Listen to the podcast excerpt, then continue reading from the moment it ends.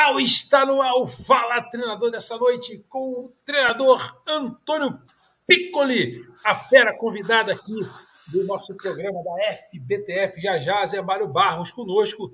Zé Mário, acho que, fui, acho que o trânsito no Rio de Janeiro, que já é um rapaz, eu não vou nem comentar, mas o Zé não trabalha longe de casa, não. Mas é, cidade grande, Pico, ele é assim: o cara pode estar. Tá ele pode estar dois quilômetros de casa, mas dependendo da hora, ele leva duas horas para chegar, né? Piccoli, boa noite, tudo bem? Boa noite, Palmieri. É verdade, cara. É, a gente sabe como é que é essa rotina de cidade grande. Eu queria muito, cara, te agradecer pelo convite. É uma que satisfação isso? enorme. Eu sou. A minha vida de treinador ela tem uma conexão muito grande com o nosso querido saudoso Caio Júnior. Foi o cara que me me pegou pelo braço, me levou a fazer o primeiro curso de treinador lá em 2001, ainda no Curitiba. Então, quando eu quando vem todo esse ambiente aqui, eu fico muito feliz e eu sou grato a você pelo convite. Espero que a gente possa aí bater um papo legal. Nossos colegas daqui a pouco estão assistindo, ou vão ver depois, como eu também faço na maioria das vezes, quando eu não consigo ver ao vivo. Então, e te parabenizar pela, pela, pela iniciativa, por todo o teu trabalho. Você é um cara solícito, está sempre disposto aí, sempre colaborando.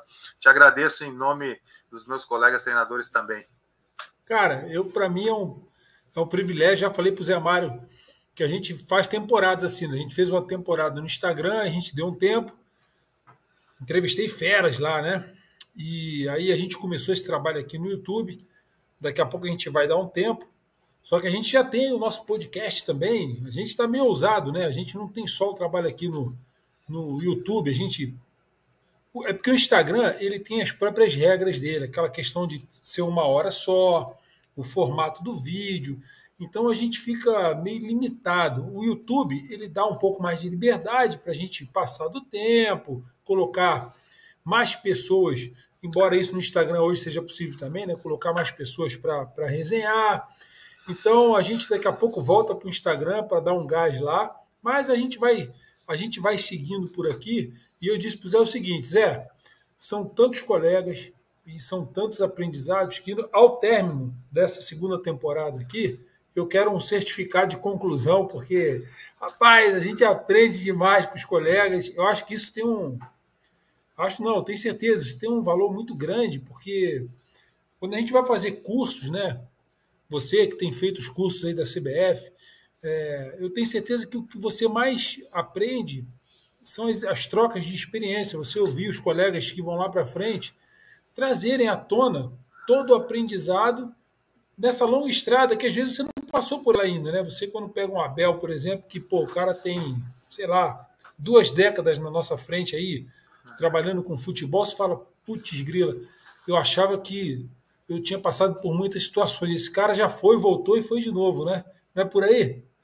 Não, exatamente. E eu, eu tenho uma, eu carrego comigo, Palmeiras, uma máxima, e eu falo muito para os atletas isso, e, e, e, tenho ouvido isso de alguns mestres também, assim, mestres como você, assim, que a, a nossa grande, o nosso, é, o momento que nós mais aprendemos é quando nós estamos compartilhando, cara. Isso é, é, isso é fato. Eu tenho validado isso e tem, tem, tem sido muito bacana. Uh, eu, eu, eu a, esse negócio assim que a gente às vezes lá atrás não imaginava que pudesse ser tão rápido, que a, a pandemia talvez tenha acelerado um pouquinho da internet e tal, tem oportunizado, principalmente a vocês aí da, da, da FBTF, a, a dar voz, às vezes, para uma série de colegas que não estão trabalhando, como é o meu caso, ou às vezes alguém que acaba sendo esquecido, porque temos tantos colegas e vivemos num ambiente tão competitivo. E, e eu, eu fico muito agradecido pela oportunidade e tenho ouvido isso também de outros colegas que estiveram aí batendo papo com você, e, e, e, a gente sai muito fortalecido. Não só como classe, mas principalmente como pessoa, porque compartilhar, trocar informação e essa resenha dos cursos, puta, a gente consegue interagir em todos os ambientes, porém, é, nesse network, nesse bate-papo aí, é onde a gente consegue é, é, ter uma proximidade maior, talvez, com aqueles nossos ídolos. O Abel é um ídolo para mim, entendeu? Um cara que eu tenho, por exemplo, outro dia eu tive na. Você citou e tá na, na CBF, pô, eu tive a oportunidade de conhecer meu ídolo de infância, que era o Zico, cara. Então, essas trocas aí, elas são realmente uma, uma oportunidade ímpar, né, Palmeiras, da gente é, evoluir, cara, melhorar e tá sempre crescendo. no canal nosso aí no YouTube, a gente tem um vídeo de destaque, que é o vídeo de primeira página, que eu, eu, eu gravei. Poucas pessoas às vezes dão o trabalho de lá e, e dar uma clicada, mas é, é, eu conto uma historinha rápida para dizer o seguinte: que aqui é a oportunidade que o torcedor tem de entender um pouco mais o treinador. Porque o treinador, é, primeiro que as pessoas precisam saber que o treinador é de carne e osso, ele é um ser humano. Ele vai acertar, ele vai errar, mas tudo bem, a gente está falando de futebol, paixão, as pessoas têm pouca paciência, tudo bem. Alguns, alguns é, gostam de bater no seguinte conceito, Piccoli, de que ah, o treinador ganha muito bem, esse cara não tem direito de errar, ele é teimoso, ele, ah, como se criou, se alimentou durante muito tempo e o treinador esteve calado durante muito tempo, sendo colocado numa situação é, de vexame, eu diria assim, porque insistiram em dizer, e você sabe como é mentira muitas vezes repetida, se torna verdade, né? Que o treinador brasileiro. o treinador brasileiro é cinco vezes campeão do mundo, nós somos os melhores do mundo. E de repente começaram a rotular o treinador brasileiro como se fosse alguém atrasado, com conhecimento defasado. Aí a gente começou a bater na tecla aqui de que, olha só, as pessoas não sabem o que elas estão falando. E, infelizmente, muitos jornalistas, muita gente da imprensa, gente que conhece, sabe o que está acontecendo, é, dá espaço para esse tipo de voz e não, e, não, e não faz um debate amplo, um debate limpo é, é, acerca desse tema. Então, eu sei porque existem colegas treinadores que inclusive se endividaram para fazer certificações na CBF para estarem aptos a exercer sua profissão e nem por isso foram absorvidos pelo mercado. Então, veja bem, uma coisa é você estudar, como qualquer um vai fazer a sua faculdade, vai buscar a sua formação, vai investir dinheiro do seu bolso para poder sair de lá capacitado, aí ele vai ter que enfrentar o mercado de trabalho. O treinador é a mesma coisa. Eu não sei de onde foi que tiraram que o treinador ele sai do nada e vai para a beira do campo e, e, começa a ser treinador. E tem outra coisa, é, a CBF ela faz um filtro e ela só recebe em sua sala de aula para fazer os seus cursos aquele treinador que até onde eu sei, tá? Que comprova que teve uma carreira de atleta. Então vamos lá, a gente está falando de um profissional que durante a sua carreira eu, por exemplo, tive uma carreira de 20 anos. Então, eu, durante 20 anos, exerci a profissão de atleta. Comecei na base profissional.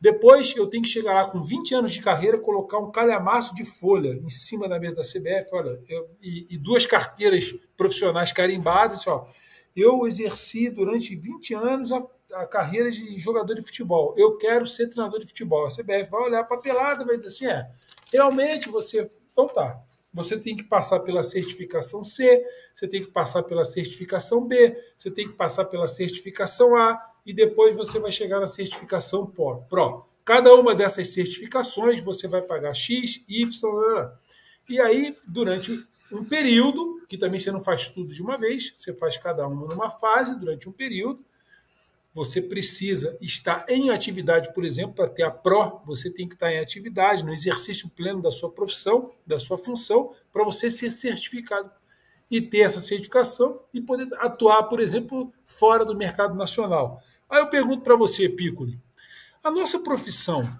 não seria, diante das outras, por conta desses critérios de avaliação e de exigência, uma das mais difíceis do Brasil? Ah, não tenha dúvida, Palmeiras. E, e, eu vou acrescentar algumas, uh, alguns pontos a mais.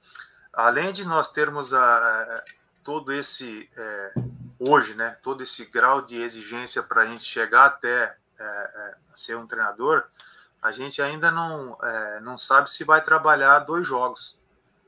Né, que aumenta ainda mais a necessidade de você ter é, por exemplo, o componente emocional, ele às vezes ele precisa superar até mesmo a parte técnica que você tem. E esse processo todo, essa demanda toda, essa exigência toda, ela, eu acredito que tem em todas as, as profissões, mas talvez tão maçante assim, é, a ponto de você, em fração de segundos, perder ser rasgado, tudo aquilo que você construiu durante toda a sua vida, talvez eu não, não tenha conhecimento, sim, e também não sou sabedor de tudo para dizer que tem algo parecido por aí. Uh, penso também, se você me permite, Palmeiras, que durante um período muito longo nós fomos coniventes, nós treinadores, a gente permitiu que os caras só massacrassem a gente. E aí eu aproveito novamente, parabenizo você e toda a FBTF, porque foi um, uma das oportunidades, está sendo uma das oportunidades que a gente tem hoje, com todas essas ferramentas de mídia social, de expor isso que você está falando e mostrar, ô, cara, lado de cada, além de ter um ser humano, tem um ser humano que ele tem que se preparar para ser treinador, cara. Ele não cai de paraquedas aqui precisa comprovar se tem toda uma vida certificada aí com cicatrizes, dores e, e todas as, as, as pressões pertinentes àquilo tudo. Então, Palmeiras, a gente, eh, esse período que a gente, de repente, ou fomos minoria é, se manifestando, ou de repente é, não nos manifestamos, a gente de, de oportunizou essa outra ala aí crescer e olhar para a gente de forma pejorativa. Agora, nós vamos é, aguentar firme, vamos nos organizarmos da forma como está sendo agora, porque a gente tem um longo caminho pela frente e vai ter que ser dessa forma para comprovar, mesmo sendo nós sendo é, nós termos sido campeões, pentacampeões do mundo, inúmeros treinadores brasileiros aí rodando por aí, conquistando, mas a, a, a gente vai ter um caminho longo pela frente. E talvez Talvez, meu amigo, a gente precise aumentar ainda mais as nossas forças e aquilo tudo que você tem feito ali, passando para a gente as informações, a gente buscando colaborar, é, a gente precisa acentuar isso aí também. Com certeza. Deixa eu trazer o nosso querido Zé Mário Barros presente ao nosso Rapaz. Fala Treinador. Fala, Zé. Tá tudo bem, Zé? Boa noite. Pô, peguei um engarrafamento. Eu saí seis horas do CT, cheguei agora em casa. Aí, ó. Tava falando pro Piccoli isso, que você não mora tão Rapaz, longe. Mas. É... São 34 quilômetros. Duas horas eu levei. Aí, Duas horas eu levei. Putz, grila, tudo engarrafado, tudo enrolado. E eu queria. Nem pra ir pra, pela, pra, vir pela praia eu pude. Porque eu já tinha passado, não adiantava eu voltar. Então, já que, o, já, que o Zé, já que o Zé está aqui, você está assistindo.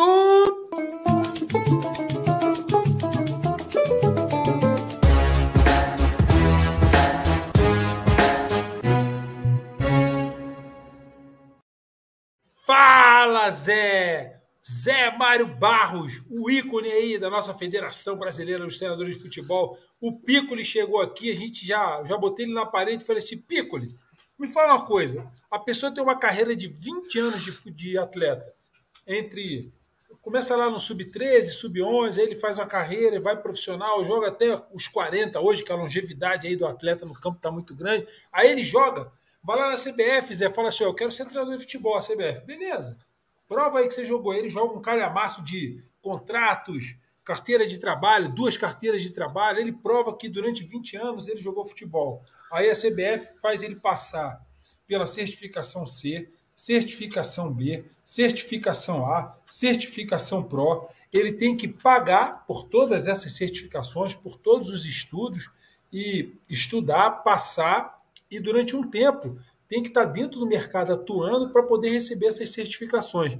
Meu caro Zé Mário, vou fazer a mesma pergunta que fiz para o Pico e para você, para você é, nos você conseguir aí pegar a gente na conversa. É, não seria a nossa profissão uma das mais exigentes hoje dentro do mercado de trabalho, devido a esse nível é, de, de cobrança para que você possa exercer a profissão? Ô, Pico, um abraço, muito obrigado por ter participado, por ter aceito. Né, Palmeiras, desculpa aí o atraso, mas não, independente de mim, saí correndo e não consegui. Fica tranquilo. Eu acho assim, ó, a nossa profissão ficou parada há muito tempo de ninguém, ninguém defender, ninguém brigar, deixar o, barco correr. A mesma coisa eu falo para o futebol feminino. As meninas me procuram, ah, mas porque a gente não tem, não tem, não tem apoio. E nós temos. O jogador de futebol tem. Há quantos anos que o jogador de futebol está brigando? E está tudo bem com o jogador de futebol? Não sempre tem uns problemas, é direito de arena, é isso e aquilo. Então vocês vão ter também. E agora é os treinadores, Palmeiras. Isso aí é assim, é, eu acho que o caso dele, do, do, do, do Pico, é, foi algum erro lá. Porque o cara que jogou futebol não entra na C. O cara que tem muito tempo, mas pode ter acontecido um erro. E também esse negócio de reconhecimento, eu quando fui me aposentar, eles não reconheceram o Vasco. Não tinha o Vasco lá. E eu falei, está aqui minha carteira e meu contrato. Os caras, não, mas não tem aqui. Falei, aí, o Vasco deve a quem? A mim ou a vocês? A, a nós. Então vocês que têm que ir atrás, não sou eu.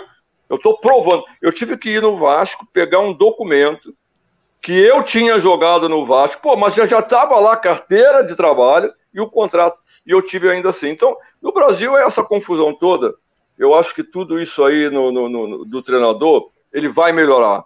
É, é, é, é, o início, todo início tem uma confusãozinha, né? a gente já conseguiu 10%, ah, os cursos já baixaram quase que 20%, porque agora tem muita, uma parte, uma grande parte que é online. Segundo o, o eles me falaram, baixou. Eu não, não fui ver, porque não, não fui conferir. Mas dizem que baixou 20% e a gente ainda dá 10%. Então, é, é isso mesmo. Uma, uma, uma licença A da UEFA custa 10 mil euros. Ah, mas lá é diferente. Realmente, lá é diferente, é tudo diferente. A gente, 10 mil euros para a gente aqui, ninguém vai fazer. Ninguém tem condição de fazer. Né? Mas, eh, infelizmente, a gente está né, lá na federação, Pico, a gente vai lá, a gente fala. Hoje nem temos indo na, na, na, CBF, porque não, não sabemos nem onde, com quem falar. Né? Saiu o Caboclo, saiu o Walter Feldman, quem está no lugar deles? Ninguém sabe até agora. Vai ter intervenção, não vai ter? Aquele coronel lá, infelizmente, aquele general, sei lá o que, que ele é, ele, ele não fala, não abre a boca, nunca abriu a boca, mesmo quando ele era presidente, quem falava era o Feldman, o Caboclo, né? ele, ele nunca abriu a boca, nunca vi, nem, nem sei, nem conheço a voz dele, até para cumprimentar só com a cabeça assim, ó. Então, eu não sei, eu não sei com quem é que manda na CBF. Agora a gente teve um, um treinador que pediu para ter para eu pegar 10% no curso de, de, de de desempenho, foi de desempenho ou de gestão que, que teve agora? Eu liguei para lá, eu liguei para a secretária, ex-secretária do Caboclo, que é a secretária agora não sei de quem, ela que me informou em, com quem procurar, eu, aí eu conversei, acho que é Ricardo ou Gustavo, aí ele me falou, não, você pode mandar aqui que eu vou fazer, porque até o, o, o, o, o Dalpozo, que era da, da, da Academy, saiu. Saiu. Então saiu. a gente não sabe, tá, tá, tá, é. tá, tá assim. Ô, mas Zé, gente... mas esse, esse exemplo que eu dei pro que eu dei para vocês foi só para que eu dei para o Piccoli, foi só para dizer o seguinte, que as pessoas acham é, e, e, a pergunta direcionada ao Piccoli, né, que é um que é um colega que por força ele ele viveu alguns problemas particulares e precisou se ausentar do mercado, mas aliado ao fato dele é, estar ausente do mercado Entendo, entendo. Se eu entender errado, Piccoli, você me corrige aí, mas eu acredito que agora o Piccoli está nativo e está buscando espaço de novo. Ele vai contar a história dele para a gente, né? É, é uma carreira difícil porque é, criou-se um, criou um conceito né, errado, errôneo, de que qualquer um poderia ir para a beira do campo é, bastava para isso que tivesse sido jogador. E, e, ninguém contou a história verdadeira. Tem torcedor aí que não sabe o que, que acontece, o que, que precisa acontecer para você ser treinador. Aí você busca toda essa quantidade de conhecimento, de informação, de trabalho, de investimento, para você poder estar à beira do campo. E mesmo assim o mercado muitas vezes não te absorve. É isso que eu estava conversando com o Piccolo, e eu, eu já quero direcionar a pergunta para fazer o seguinte, Piccolo. A gente sabe que você é, a, está em Santa Catarina, mas você nasceu em Santa Catarina, começou jogando em Santa Catarina. Fala um pouquinho da tua carreira de atleta, para a gente ter uma ideia é, onde você começou como, como jogador e, e, como é que você migrou aí para a carreira de, de treinador. Você é um cara novo. Conta para a gente aí. Bom, Palmeiras, primeiro eu queria saudar o nosso presidente, Zé Mário. A gente estava, logo que o Zé chegou, a gente estava falando em ídolos, né? O Zé é um ídolo, né, cara? É um cara que uma referência e uma vida longa fora do país, uma experiência absurda dentro do nosso futebol aqui. E hoje a gente tem felizmente, né, um cara com toda essa bagagem para nos dar um, um suporte também nessa caminhada. Obrigado por tudo, viu, Zé? Satisfação enorme. Uh, Eu que agradeço. Pô. Minha, minha história de atleta é como a grande maioria dos meninos do Brasil, eu imagino, uh, pelo menos alguns, né? Uh, quando menino, lá no extremo oeste catarinense, sonhei em ser atleta, jogador, né? Ah, quero ser jogador. E aí uh, saí de casa, fui para o Rio Grande do Sul, 15 para 16 anos, fiz o famoso peneirão, virei, é, consegui passar, me tornei jogador do, do Juventude, construí minha carreira praticamente é, toda linkada aqui no Sul. Então eu sou um Catarina com é, a escola gaúcha como influência maior na relação do futebol. No Juventude eu fui é, participei da conquista dos títulos campeão gaúcho 98, campeão da Copa do Brasil 99 e, na verdade, realizei um sonho de infância, outro sonho de infância. Nessa Copa do Brasil, é, penso até que o Papai do Céu foi generoso, porque eu tinha dois sonhos naquela minha maluquice ideia de ser. Você jogava de, de quê? Você jogava de quê, Pico? Zagueiro, professor, zagueiro. Legal. Zagueiro. Um baixava a botina, baixava a botina ou era mais clássico? Hum, não, eu não era muito simpático, não. Boa, garoto, vai. Aí, eu digo hoje para os meninos. Mas zagueiro que... simpático naquela época se ferrava, ah, e, Os caras eram bons pra caramba, pô. Verdade. Eu, e eu tive a, a, minha carreira de atleta praticamente toda ela no, nos anos 90, década de 90. Eu, eu, esse cabelo que falta aqui hoje foi de correr atrás dessa rapaziada aí, dos Ronaldinhos, dessa turma é, toda aí. E Meu Deus do céu. E eu, eu ainda falo para os meninos dos atletas hoje que naquela época a gente olhava para qualquer clube da Série A do brasileiro e ficava difícil a gente ter calma antes dos jogos e controlar a ansiedade, porque todo time tinha um matador, um camisa 10 é. que ia botar a bola para esse cara, e hoje a gente já não consegue ver tudo isso. Uh, eu tive todo esse meu histórico aqui no Sul, depois uh, passei pelo Curitiba três anos e aí passei um período longo na China. Não nessa China de hoje aí, né? Eu fui ajudar a desbravar um pouco por lá também. Uh, aprendi o idioma, consegui me comunicar bem, passei o. Retornei ao Brasil, fui vice-campeão com Fortaleza da Série B em 2004. Saí novamente e uh, para a China e parei de jogar fora do Brasil. Nesse período que eu tive no Curitiba, eu conheci é, o saudoso Caio Júnior. Ele era nosso dirigente lá em 2001. Eu tive uma lesão muito séria de quadril. Que fazer uma artroscopia de quadril nos Estados Unidos, quando estava no Curitiba, que não se fazia no Brasil. Hoje, se bobear, faz em qualquer lugar. Aí. E o pessoal tinha me assustado um pouquinho, talvez eu não voltasse a jogar. E com 29 anos eu pensei, cara, e agora? Para onde que a gente vai? Aí quando eu voltei da cirurgia, eu voltei jogando normal, felizmente. Final de 2001, o Caio, Caio numa festa de aniversário do Evair. Evair. O atacante? O atacante. É, ele me convidou para fazer o curso. Eu falei: não, cara, você gosta de ser treinador aí? Para quem é maluco. Eu não quero ser treinador, não. Não, cara, você tem perfil, então pelo menos vai comigo. Eu falei, pô, cara, já perdi seis meses de uma lesão, vou ter férias, você vai me tirar das férias. Aí fomos eu, ele e o Evair na, na a BTF aí na Urca e fizemos. Então foi meu primeiro contato com esse outro lado. E eu saí de lá e falei, cara, eu acho que esse negócio aí dá para olhar. Eu joguei oito anos olhando de um jeito diferente. Os últimos oito anos da minha carreira eu olhei de uma forma diferente e aí comecei a me preparar. Fiz de tudo, curso de análise de desempenho, conversei, comecei a interagir, fiz mais estágios, eu comecei a entender o que, que era esse outro lado, para saber se realmente eu ia é, poder colaborar com alguma, de alguma forma.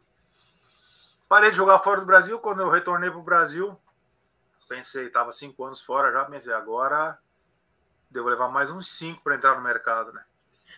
Aí fui convidado por um ex-treinador já no o Casimiro, que jogou no Grêmio no Inter, me convidou para ser auxiliar dele no clube do interior. Aí o Juventude já me trouxe para ser auxiliar permanente.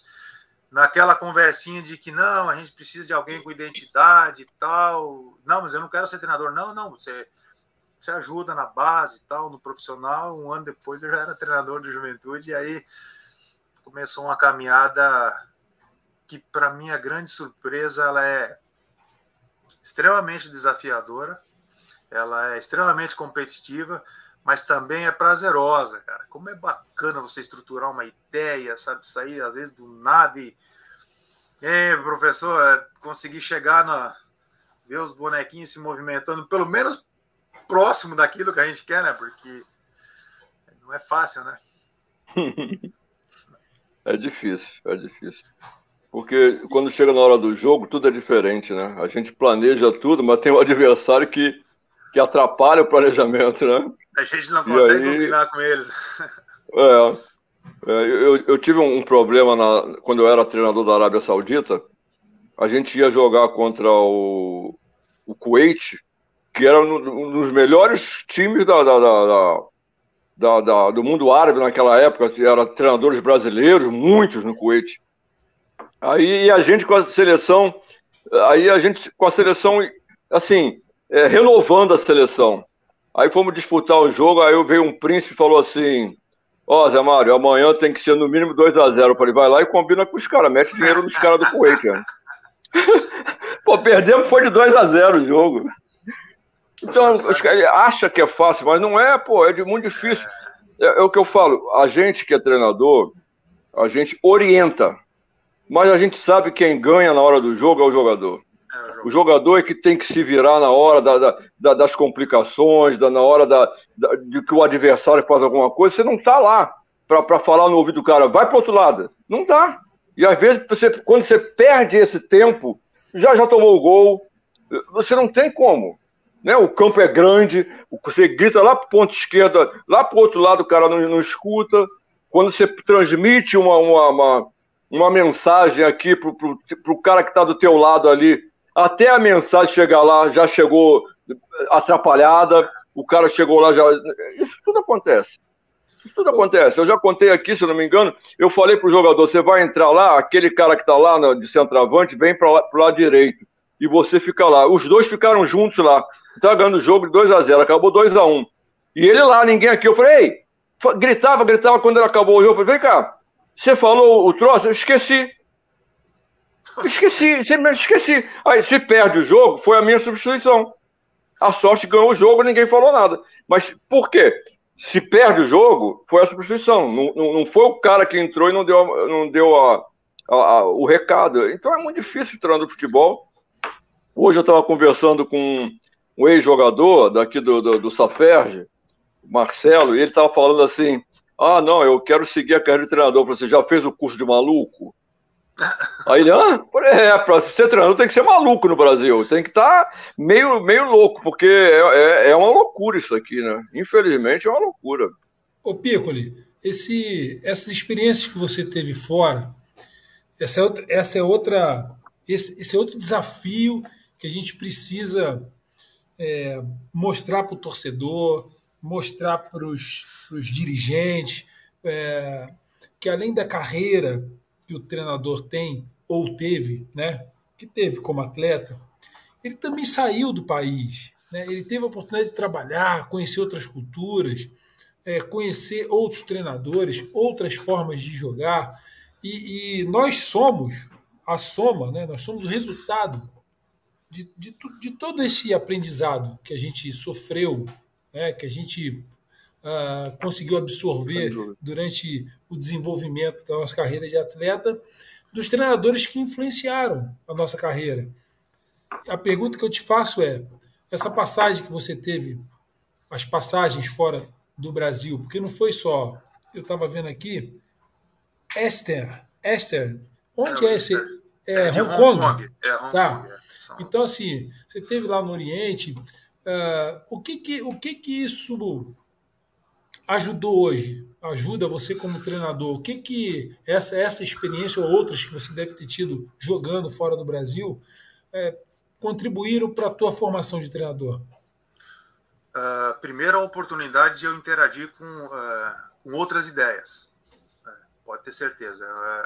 Eu, eu, fui treinado por chineses, por sérvios, por um espanhol, portugueses, e, e e nesse momento que a gente vê tantos é, treinadores, colegas é, estrangeiros chegando no país, a gente, é, eu começo a refletir um pouquinho em cima é, de tudo que a gente, e aí o Zé já chegou falando isso antes, né? A gente durante muito tempo meio que abandonou a nossa a, a, a divulgação daquilo que a gente tinha como competência e hoje a gente tem uma dificuldade a mais, eu não diria dificuldade, um desafio a mais que é saber interagir com essa movimentação que vem acontecendo dentro do, do nosso futebol. Mas assim, a oportunidade de interagir com outras outras culturas, é, eu acho sempre muito legal até porque às vezes elas te trazem a oportunidade de você aprender alguma coisa e outras vezes elas te trazem também é, a condição de analisar que aquilo tudo que, por exemplo, eu como atleta havia vivido uma década de 90, que se a gente for olhar o que tinha de craque jogando na década de 90 no Brasil, também tinha sim uma grande riqueza. Porque às vezes a gente tem uma mania de olhar só o que está no quintal do lado, né? O que a gente tem aqui parece que não, não é legal. Então, o comparativo ele serve para ver se você tem alguma coisa para evoluir e também para dizer, cara, o teu caminho tá legal, velho. Você vem de uma escola rica, vem de uma escola grande e trata de cuidar porque os outros estão cuidando da deles, que foi o que a gente não fez, né? A gente de repente não, não, não, não falando mais especificamente de nós treinadores. Por exemplo, isso que a gente está fazendo aqui hoje, isso aqui é muito rico para as futuras gerações. Para nós é muito rico, mas para as futuras gerações. Eu, eu lembro que quando, é, como diz o Zé, eu tirei a certificação de doido e quis ser treinador, eu fui buscar alguma coisa mais didática das, no, das nossas escolas, porque, da nossa escola, porque é, é, é eu tenho muito esse negócio daquilo que, que é nosso aqui em cima, e é quando bem feito, né? Porque a gente também tem falhas, né? Temos muitas coisas boas, somos seres humanos. E aí encontrei muita dificuldade de encontrar, até porque nós éramos os práticos da história da bola, né? não os teóricos, né? E, e, então essa essa oportunidade de sair me deu essa condição de, de compreender que tinha coisas interessantes sendo feitas lá fora e que nós tínhamos muitas coisas interessantes, que era só eu que estava postulando a ideia de ser treinador, era só eu encontrar a minha forma de fazer tudo aquilo de daqui a pouco aplicar tudo aquilo que eu tive de oportunidade com os grandes treinadores com quem a gente conviveu no Brasil. Quer dizer, você está tentando dizer para a gente o seguinte, Palmieri, eu aprendi lá fora, mas aprendi muito aqui dentro com os treinadores que. Então, eu gostaria, eu gostaria que você citou o Caio, mas eu queria que você falasse, é, por gentileza, né, se puder, nome daqueles que marcaram a tua é, influenciaram na tua formação de treinador, né? Que você fala, puta, eu tenho um pouco desses caras comigo, eu carrego um pouco deles, mas quero insistir ainda nessa passagem lá fora. O, o que que o que que você coloca hoje dentro do teu trabalho no campo que você trouxe lá de fora? E eu e explico porque eu estou insistindo nisso. Porque eu, eu, tive a oportunidade de jogar lá fora, não é, eu fui fazer enfrentamentos lá fora. não fui contratado por um time lá fora. Mas depois de é, parar de jogar, eu fui trabalhar lá fora numa comissão técnica e não como treinador, head coach, mas fui como auxiliar. E, e trabalhei também com alguns treinadores e vi, e vi muitas coisas interessantes. Falei, puxa vida, a cultura é muito diferente. Então, isso influencia muito no resultado dentro do campo, porque o, o jogador, quando chega para trabalhar, ele chega com a, com a cabeça diferente da cabeça do jogador brasileiro. Por exemplo, nessa confusão que depois a gente vai citar, é, dessa questão dos argentinos que deram o drible da vaca na Anvisa aqui no Brasil, né? eles deram o drible da vaca, acharam que ia se dar bem e não teve jogo. É, qualquer lugar do mundo, eu imagino que as câmeras iriam filmar jogadores é, indignados, assim, revoltados, querendo jogar, inconformados com a situação, o jogador brasileiro dando risada, é, sabe, é, uma postura horrível, horrível, horrível. Assim, enfim, Piccoli, o que que, o que que dentro do campo efetivamente você traz da, da, da cultura que você teve a oportunidade de aprender lá fora e quem são esses treinadores brasileiros que influenciam na sua carreira até hoje? É perfeita a forma como você fez a pergunta, porque uh, normalmente os caras perguntam pra gente uh, no futebol, porra, quem te inspirou? Caraca, eu sou jogador, fui jogador brasileiro, cara. Não posso ter um treinador que me inspirou. É. Não no Brasil. Tem no mínimo várias influências. Até porque seria refém se eu fosse só de um cara, e aí eu ia ter que modelar em cima de um cara só. Mas assim, é, deixa eu te falar um pouquinho do Piccoli atleta, para você entender o que é tá. que foi que eu aprendi lá fora. E é breve, vou ser bem sucinto.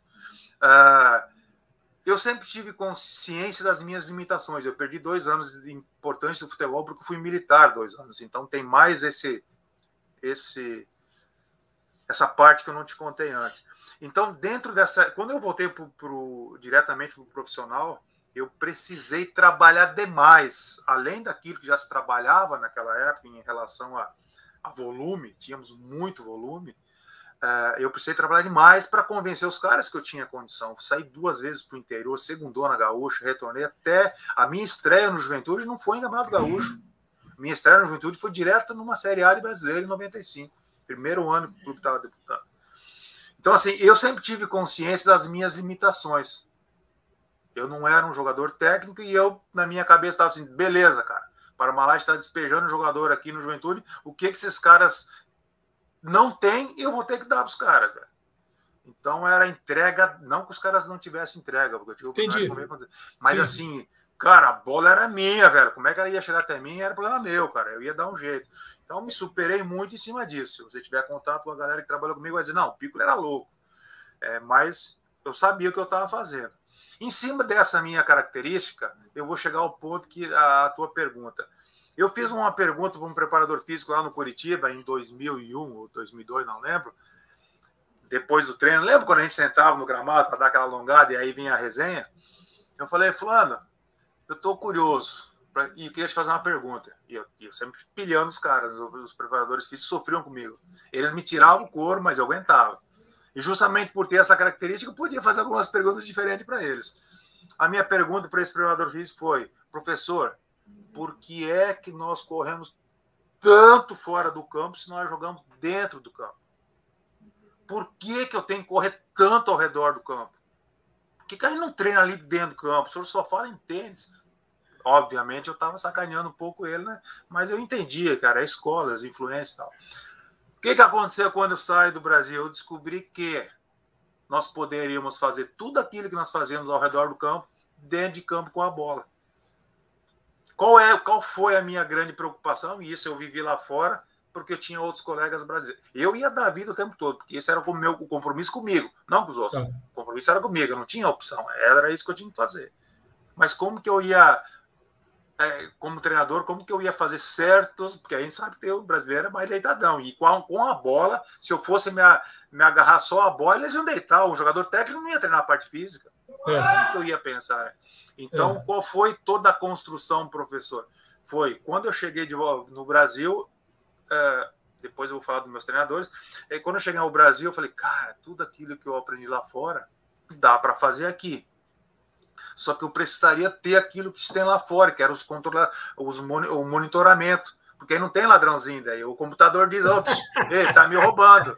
É, é, é. Então precisa tecnologia. Uma... Tecnologia. E, tecnologia. Estou falando é. de 2010, 11, quando eu entrei mais pesado nessa parte de treinador. E não se tinha muito isso. Então, eu treinei um preparador físico, que hoje vive bastante lá fora do Brasil. Era um menino, menino também, assim, já voltado a algumas ideias. E a gente conseguiu, sim, fazer isso com poder de o Piccoli, deixa eu cortar só um pouquinho aí reforçando o que você falou, quando começou no Brasil a fazer esse tipo de treino com bola, o treino físico com bola dentro do campo, né? Começou a ter os problemas no Brasil. Por quê? Porque muito jogador, como não tinha controle, eles, eles morcegavam no treino. E aí começou os, as equipes, as equipes começaram a ter um desnivelamento físico. Uns caras bem, outros muito mal, outros mais ou menos, porque chegava na hora do treino, o cara se encostava, enganava e não fazia as mesmas coisas. E eu, eu, eu cito, eu po poderia citar até jogadores famosos que fizeram isso, que aconteceu isso aí. Quando teve um monitoramento, como tem agora, não dá. O, o, o, computador acusa que o cara não correu, que o cara não fez nada. Aí agora sim a gente tem essa condição de fazer. Mas já no meu tempo como jogador ainda tentaram fazer e não conseguiram por causa disso. Muito jogador se encostava acabava o treino, o cara fingia que tinha treinado, né? Só para que você tem razão nisso aí que você está falando. Só para fazer o endosso do que o Zé falou, é, no dia seguinte do jogo da seleção, não, não, esse jogo agora, né, que não houve, o jogo anterior, o, o Neto, naquele programa dele que ele tem na Band, ele, eles fizeram um mapeamento, não sei se vocês assistiram isso, para ver onde é, onde é que o Vinícius Júnior tinha jogado e onde o Gabigol tinha jogado mais. Cara, impressionante. Meio do campo para trás, onde o lateral esquerdo joga e onde o lateral direito joga. Mas o Neto desceu o cacete no, no, no Tite, mas desceu bonito, bateu sem dó. Como é que pode? O Gabigol tem que descer para marcar lateral e o Vinícius Júnior tem que descer para marcar lateral. É a visão dele. Eu estou só dando um exemplo aqui que a tecnologia, sabe aquele mapeamento ah, de calor? Né? Então, assim, é só o que a tecnologia oferece. E você está falando de algo que você queria poder mapear a, a, a carga de, de. o volume de, de entrega do atleta para ele não roubar no trabalho. Vai, segue aí, Pico. Mas o primeiro, você sabe que a primeira etapa ali não foi fácil. Eu não tinha equipamento, é, a gente não tinha essa estrutura. É, qual foi a ideia então? Cara, vamos errar para mais. alguém vai estourar e tal, aquelas coisas todas que a gente sempre ouviu. Mas, assim, a, a, a bola é, é, interagindo com, com, com, os jogadores. Como, como é, estímulo. Como, estímulo. estímulo. Esses caras não percebem o quanto eles correm no jogo. Desde que você tenha consciência do qual é o teu pensamento como, como treinador, o qual é o teu, a tua ideia de jogo, e você tem que ter, cara, muito poder de convencimento para induzir esses caras com as regras, enfim, tudo isso que o pessoal todo já, já sabe como faz. Mas lá atrás, eu confesso para você que tinha dias que eu acabava mal, sabe, os jogos, de tanto pilhar, porque aí tinha, vou contar uma história agora aqui, tinha esses caras que, porra, professor, isso aí que tem que fazer a bola, eu não preciso fazer. É evidente, agora o jogo ele está mais complexo. Eu, eu, eu, um pouquinho antes de me tornar treinador, eu estava de auxiliar de um treinador chamado Beto Almeida aqui o Beto Almeida aqui no Sul. O Beto é uma figura calmo, tranquilo. Aí ele contratou o Anderson Pico para o Juventude lá em 2010. Preparação para o Gauchão de 2011. E aí o Anderson Pico é um jogador que ele sofre com a questão física, e eu posso falar porque depois ele foi meu atleta, e ele, depois do trabalho que ele fez com a gente, ele voltou a figurar no patamar de cima. E aí, um dia o Beto chegou no vestiário depois de um treino, porque o Beto era da pegada desse negócio de treinar com bola já, né? E tanto que foi uma transição para mim muito legal, porque eu aprendi muito o que poderia, o que não daria para fazer. É outra coisa importante que a gente precisa aprender. Às vezes tem coisas que não dá para é, fazer, cara. É. E aí chegou no vestiário e eu era o segundo auxiliar. Eu quieto, assim, segundão, deve ficar quietão. E o professor fala assim: eu vou mandar esse, esse, esse gordinho embora, vou mandar. E eu quero. Daí, daqui a pouco, eu, professor, que é, professor? Professor, nós não temos nenhum jogador igual esse cara aqui. Não, o senhor tem razão. Todos os outros treinam. Não, não, não. Professor, eu estou falando da qualidade. Esse pedido é muita qualidade. Ele olhou para mim. A partir de hoje ele é jogador teu. Senão eu mando os dois embora. O, o o Pico, nesses trabalhos, ele não corria. A bola chegava, ele dava, tocava lá. A bola vinha, tocava para lá. E eu comecei nos trabalhos e aí serviu para que eu também pudesse lapidar um pouco daquilo que eu pretendia comecei a pilhar ele. Falei, vamos, Pretinho, vai te mandar embora, vamos, ó. E aí comecei a entrar na mente, ah, cara, tu tem mulher, tem filho, porra, meu. E ele entendeu que ele poderia fazer um pouco mais, e depois de um tempo, aí comecei a sentar para conversar e explicar, velho, se você acha que tá bom hoje, pensa quanto você não pode fazer de melhor. Você vai deitar nesses caras, ninguém vai te aguentar. E aí, não sei, o senhores, se foi só por isso, mas ele cresceu muito depois. Treinadores que eu sou muito grato, por tudo que fizeram por mim. É, eu, se eu apontar, falar de alguns nomes só, vou, então vou tentar dar uma pincelada rápida aqui, que eu trabalhei com muita gente. Sou muito grato a Casimiro Mior. O cara, o Casimiro foi o cara que, que me tirou do time titular, eu com capitão no time com 19, 20 anos, o time dele numa segundona gaúcha, e falou assim, cara, tá fora, velho só quer bater boca, só quer reclamar, só quer tomar cartão, você só dá porrada no jogo. Como é que você vai tomar cartão por reclamação? E me deixou fora um tempão e eu entendi que aquela valentia toda não servia para nada, ser mais homem, menos homem, não era. Isso só tinha que ser um defensor. Uh, Meu primeiro treinador uh, no interior foi o cara que olhou para mim e falou assim: aqui no sul você vai ter que ganhar a bola por cima, velho. É, é, então eu aprendi muito. É, Geninho, putz, Geninho, ah, o Geninho é. Meu treinador também. É muito Pô, o Geninho, ele, é, ele. Não sei como é que ele consegue fazer aquele negócio todo lá. É. Porra, Picolé, eu quero bola entre goleiro e zagueiro, Picolé. A bola vai entrar ali, velho. É. Uh, o Geninho foi um cara que me, ele, ele, ele me trouxe de volta para o Juventude, depois de tudo que eu havia. Eu, fomos vice-campeões em 96, quebrando a hegemonia Grêmio Inter. E ele me ele tirou aquilo tudo que eu trouxe do interior, é, tipo, organizou melhor aquela maluquice que eu tinha e disse, cara, você vai ser útil fazendo assim, velho. Você vai jogar a Série A de brasileiro. Então, sou muito grato ao Geninho. Uh, Ivo Vortman, um cara que me apresentou um pouco de treinamento diferente e ah, entrava na minha cabeça. Bom amigo, Ricardo Gomes. Uh, o Ricardo, eu olhava para ele e falei, assim, mas Esse cara não pode ser zagueiro, cara, é muito calmo, cara. Não, cara, ele sabia tudo que estava acontecendo. Papai Joel. Putz, Papai Joel no Curitiba, ele não sabia meu nome, cara. Ele me chamava de. Ele apelidou os dois. Ele, ele, o Papai Joel esqueceu o nome de todo mundo. Ele esqueceu o nome dos dois zagueiros, que eram eu, eu, éramos eu e o Paulo Roberto, e ele botou a dupla da seleção, da seleção brasileira, que era o lá atrás. Ai, gente, agora eu tô cometendo essa gafe agora, falando que o homem esquece os homens e eu tô esquecendo. E ele me chamava daquilo lá, e às vezes não me tocava, era comigo no jogo que ele tava falando. Uh, e eu tive um uma oportunidade muito grande com o Zete, o Hélio dos Anjos me levou, o Hélio eu já tinha trabalhado outras vezes, também profissionais fantásticos. Eu vou esquecer alguém, me perdoem, senhores, todos vocês são importantes, porque são tantos.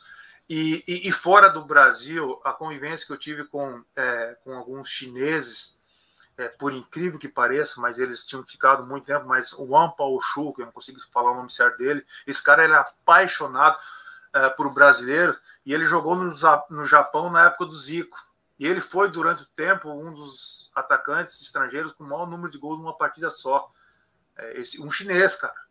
Esse cara ele era doente pro brasileiro, assim, sabe? Ele, ele, não conseguia falar muito. Eu aprendi a falar o mandarim por causa dele.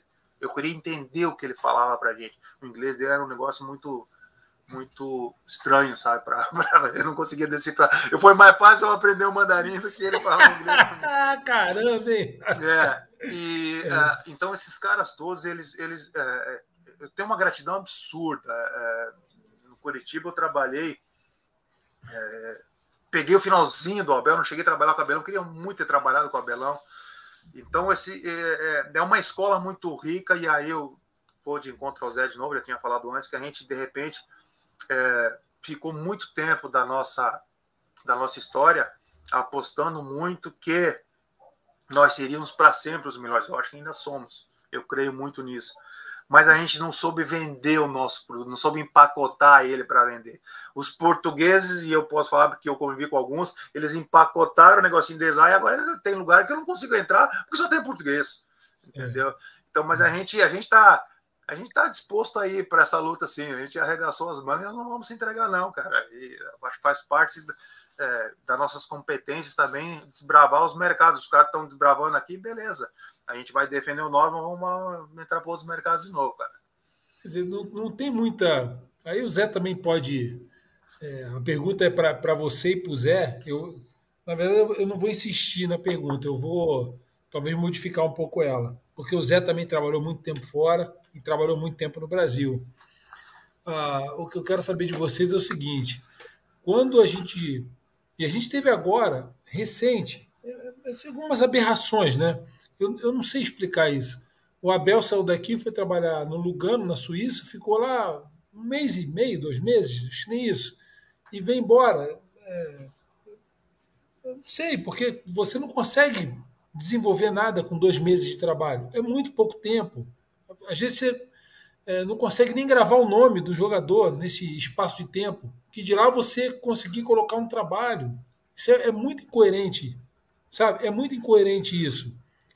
Então, as pessoas que é, estão trabalhando no futebol, que são, que são as pessoas que contratam e que mandam embora, esse pessoal não tem preparo. Isso aí está muito claro para mim. Mas voltando à questão técnica, quando você tem é, é, uma pressão tão grande que vem de fora para dentro, né, como vocês sofrem, é, por causa do resultado, às vezes até dentro de casa, né? Ou é parente, é próprio esposo, filho, enfim, é pressão o tempo todo. Aí vocês têm essa experiência de ter trabalhado fora, onde tecnicamente se dá mais tempo, aí trabalha no Brasil, se tem menos tempo, a responsabilidade é sempre a mesma. Onde no fritar dos ovos, meus caros e nobres treinadores, onde no fritar dos ovos? Uh, o fato de ter trabalhado lá fora deu a cada um de vocês é, mais condição de vocês, é, ou mais contribuição para vocês se tornarem melhor do que vocês são hoje, ou seriam se não tivesse ido trabalhar lá fora.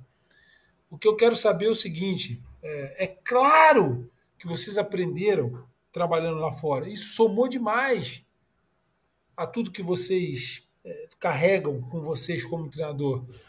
Mas até onde isso exerce uma influência na, nas tomadas de decisão que vocês têm na hora de sentar? Eu vou montar um treino hoje. O meu treino vai ser esse aqui. Eu vou fazer um treino X e esse treino aqui é igualzinho ao que o, o chinês dava para mim ou igualzinho eu aprendi lá em Hong Kong, com o treinador tal, ou o Zé pode falar assim, isso que eu aprendi na Arábia, vendo um, um, um outro treinador aplicando.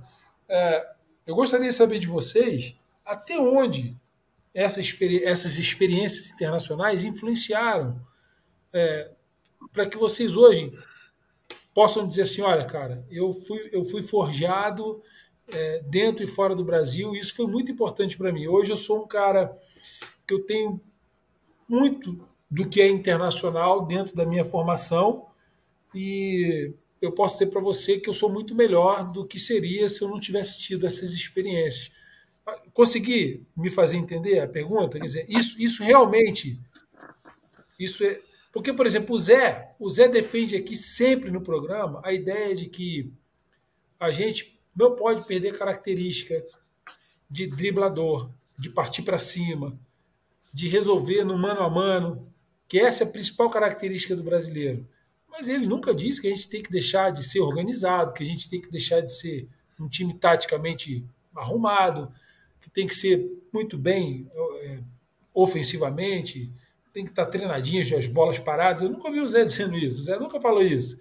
Então, quem não entende futebol ou, ou quer levar a conversa para outro lado vai dizer assim, pô, então o time do Zé é um time de índio que só ataca? Não. O Zé só está dizendo que a gente precisa ser ousado, essa é a principal característica do brasileiro.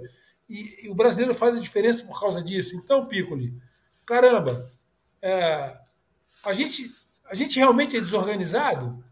Porque a gente, foi, a gente foi campeão várias vezes do mundo e a gente não tinha esse intercâmbio com o futebol internacional. A gente não tinha esse intercâmbio com o futebol lá de fora. A gente começou a ter isso recentemente. Quer dizer, é importante. Mas isso é tudo para nós?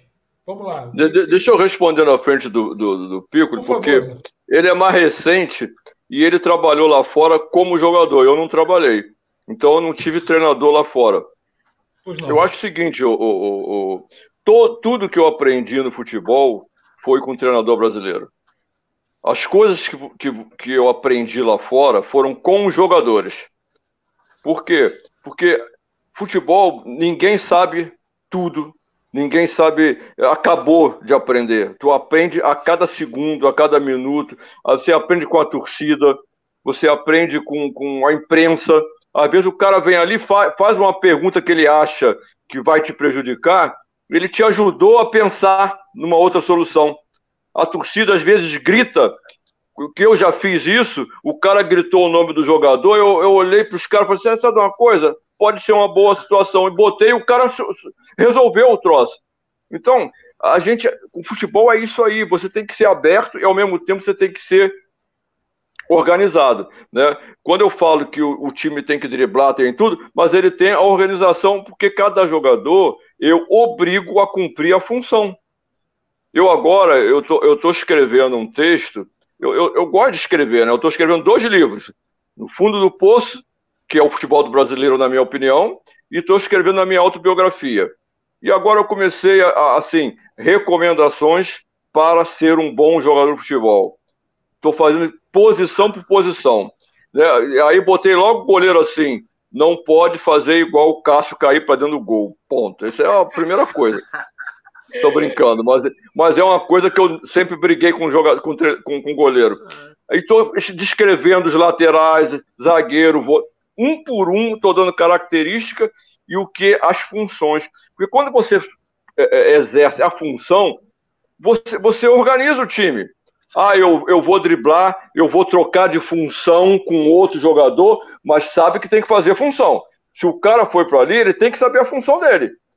Ele pode trocar, mas ele tem que saber a função. Quantas vezes eu troquei de posição com o Zanata, com o Dirceu, porque eles estavam tendo dificuldade e eu fui facilitar para ele. Não, então você vem para cá, que aqui tá melhor para jogar. E deixa eu aí que eu vou, vou destruir esse cara que tá enchendo o saco aí. Então, mas a função dele, minha, mudou e a dele mudou, mas eles sabiam qual era a função que tinha que fazer quando eu perdia a bola, quando tinha bola. Entendeu? Então, eu acho assim, o, o grande problema do futebol é você é, é, cobrar do jogador a função. O que, que você acha que aquela função tem que fazer? Ele tem que fazer. Né? Primeira coisa do lateral, o que, que é? Marcar. Não é apoiar. Apoiar é a segunda opção dele. A primeira dele é marcar. A primeira função dele, a bola está do lado esquerdo, ele é lateral direito, a bola está do lado esquerdo do teu time, você tem que encostar no centro, no, no zagueiro. Isso é, é o beabá. Se você não fizer isso, não adianta você pensar mais em nada, porque desorganiza, entendeu? Então, o que eu aprendi muito no mundo árabe foi com os jogadores. Uma coisa que eu aprendi, Pico, assim, importantíssimo, respeitar a característica. Eu fui para lá com um monte de ideia, comecei a dar treino. Quando eu olhava assim, os caras olhavam para mim e falavam: esse cara deve estar tá falando grego, nem árabe, nem português, nem inglês, porque os caras não entendiam nada, não conseguiam fazer o que eu queria. E eu comecei a me adaptar. Falei: não, peraí, eu não posso querer que eles façam isso aqui, que, o, que o, o que o Pelé, o Zico, o Gaincha faz, se eles não sabem nem andar. Aí eu, me, eu falei, putz, esse é, é, o, é o gancho que eu, que eu preciso, precisava. Por isso eu tive êxito lá. Porque cada grupo, eu fui campeão lá jogando 3-5-2 e fui campeão jogando 4-4-2 depois. Por quê? Porque o time que eu peguei não tinha como jogar 3-5-2, pô eu, eu tive que me adaptar ao que o cara me dava e não ao que eu queria. Então, eu aprendi muito lá, mas agora a grande aula é no Brasil com o treinador brasileiro. Eu tive grandes treinadores brasileiros de base, né, aquele do óbvio, que eu já contei aqui várias vezes. Faz, vai fazer o óbvio, vai ficar para ir para sempre. Se não fizer diferente, vai, jogar, vai morrer no bom senso, ele falava para mim. E eu tive que, fa que fazer diferente. Né? Então eu passo isso para todo mundo. Né? É, eu tive Zagallo, Paulo, eu não vou também falar não, porque eu vou esquecer alguém. Né? Mas eu tive muitos treinadores que cada um você tira um pouquinho. Aquilo que se, puxa, esse troço é legal. Aí juntou com outro que o troço é legal também, tu vai fazendo, o teu pensamento vai evoluindo. E eu acho que isso acontece, deve acontecer com todo treinador, tem que acontecer com todo treinador. O Pico ele já pegou treinador estrangeiro dando é é, é, é, é, treino para ele, aí já é um pouco diferente. Né? Você também já assimila de outro treinador. Pode ser uma vírgula, mas é, ué. Mas, Às vezes o cara fala uma vírgula, você fala, putz, grilo, não tinha pensado nessa vírgula. Entendeu? Então eu acho assim, o futebol tem que gerar em torno de, principalmente no Brasil. Quando o Pico ele falou do, do, do treinamento lá com bola, né, que é lá fora, porque a cabeça é outra o cara não se esconde do treino, o cara é, é, profissional desde dois anos de idade, se alimenta desde dois anos de idade. Aqui no Brasil, é, nós estamos agora começando uma evolução de cabeça, de treinamento, da, da, da compreensão do treino. Por outro lado, a gente está desfocando, está não está tá, tá perdendo a nossa característica. É o que eu penso de hoje. Mas o Piccolo pode falar agora da experiência que ele teve como jogador recebendo informação de treinadores estrangeiros. Eu acho que é legal pra caramba isso aí. É muito interessante. É, me permita só fazer um, uma, uma conexão sobre aquilo que o Palmieri falou em relação a vocês, é de que você debate sempre, e eu acompanho isso, em relação ao cuidado de nós não descaracterizarmos muito o que nós somos, ou o que nós fomos como jogadores. Eu sou muito resultado de questionamentos que eu faço. Eu virei treinador me fazendo questionamentos. Quando eu estava para parar de jogar, já com essa ideia mais madura, eu perguntava para mim mesmo assim, cara, se eu fosse jogador hoje, como é que eu gostaria de ser treinado? Eu, sendo um cara que sempre trabalhei muito, então o grau de exigência meu em relação ao treinamento. Ah, eu também, eu também, é, Pico. Eu jogava aí. no Flamengo, eu ia treinar no Alto da Boa Vista sozinho, sem ninguém saber, ninguém sabia aí. do Flamengo. Isso aí. Ninguém do Flamengo sabia. Do óbvio, e treinava, né? chegava lá à tarde, na maior cara de pau, ninguém sabia. Até hoje ninguém sabe. O Zé não virou o Zé. Agora já sabe. É, agora, agora já, sabe. sabe. Outra coisa interessante que eu me questionava como ex-defensor, e aí olhando para o Brasil, o que é que me dava trabalho no Brasil?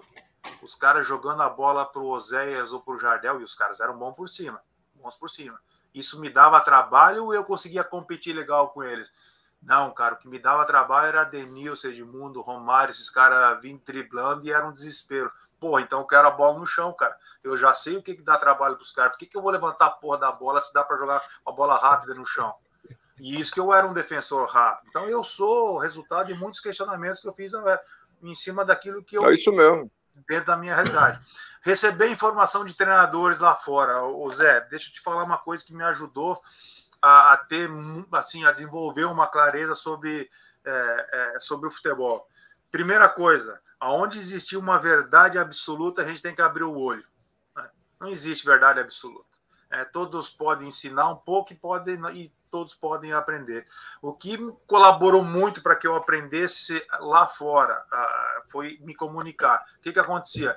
O treinador o estrangeiro falava para mim, porque eu entendia o, o mandarim, e aí eu traduzia para os brasileiros. Então, essa, essa conexão me permitiu também uh, uh, passar informações de uma forma que o treinador não fosse me colocando no lugar do treinador, né, que ele não fosse prejudicado, e evidentemente que é, quanto melhor os meus colegas brasileiros estivessem adaptados, melhor para o zagueiro, né, o defensor, e que a bola não ia ficar, não ia chegar tanto ali atrás. Então, ter lealdade, e aí nós estamos falando de valores, com quem está comandando também é uma, é uma coisa que eu, eu, eu, eu precisei mais do que nunca explorar isso na minha relação.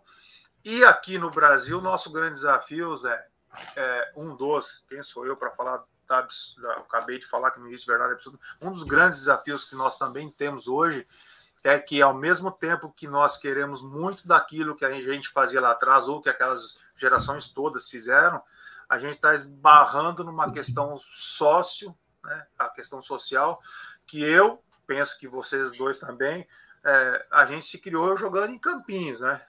Então ali você era obrigado a se adaptar rápido àquilo que era a realidade. Hoje a gente não tem mais muito é, disso por aí. Então a gente tem a necessidade sim de saber treinar esses caras ali, porque eles não, eles não vão mais ser é, treinado, treinados por eles mesmos, pelas circunstâncias todas que os joguinhos na, nas ruas davam an, anteriormente. E isso é um fato, porque eu tenho encontrado meninos de 16 anos que vêm de pelada jogando melhor do que cara que está oito anos jogando melhor dentro daquilo que é o aceitável futebol, um cara que está oito anos dentro de uma escolinha. Ah, os caras estão ensinando mal? Não sei, cara, não estou aqui para julgar, estou aqui para fazer uma Bom. reflexão.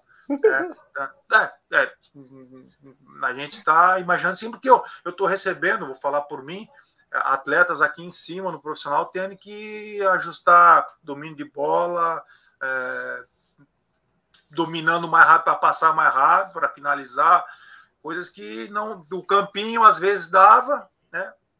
E aí quando eu te ouço, Zé, com perdão da fica até difícil eu fazer um comentário, mas eu vou fazer. Quando eu te ouço falar que os caras trocavam de, é, é, de posicionamento, né? E não precisava de muita explicação, porque quem ia para a função do Zé sabia o que fazer e o Zé sabia o que tinha que fazer lá. Cara, isso é reflexo de toda essa nossa escola de, é, e também de gerações com outro tipo de comprometimento. Né? A gente tem mais esse detalhezinho aí. Essa geração de agora tem recebido muitas informações e, e se a gente for testar o, conhecimento deles, não atinge a profundidade, sei lá, de um Pires, porque é tanta informação que a gente não consegue transformar ela em conhecimento. Aí toda hora tem uma informação nova.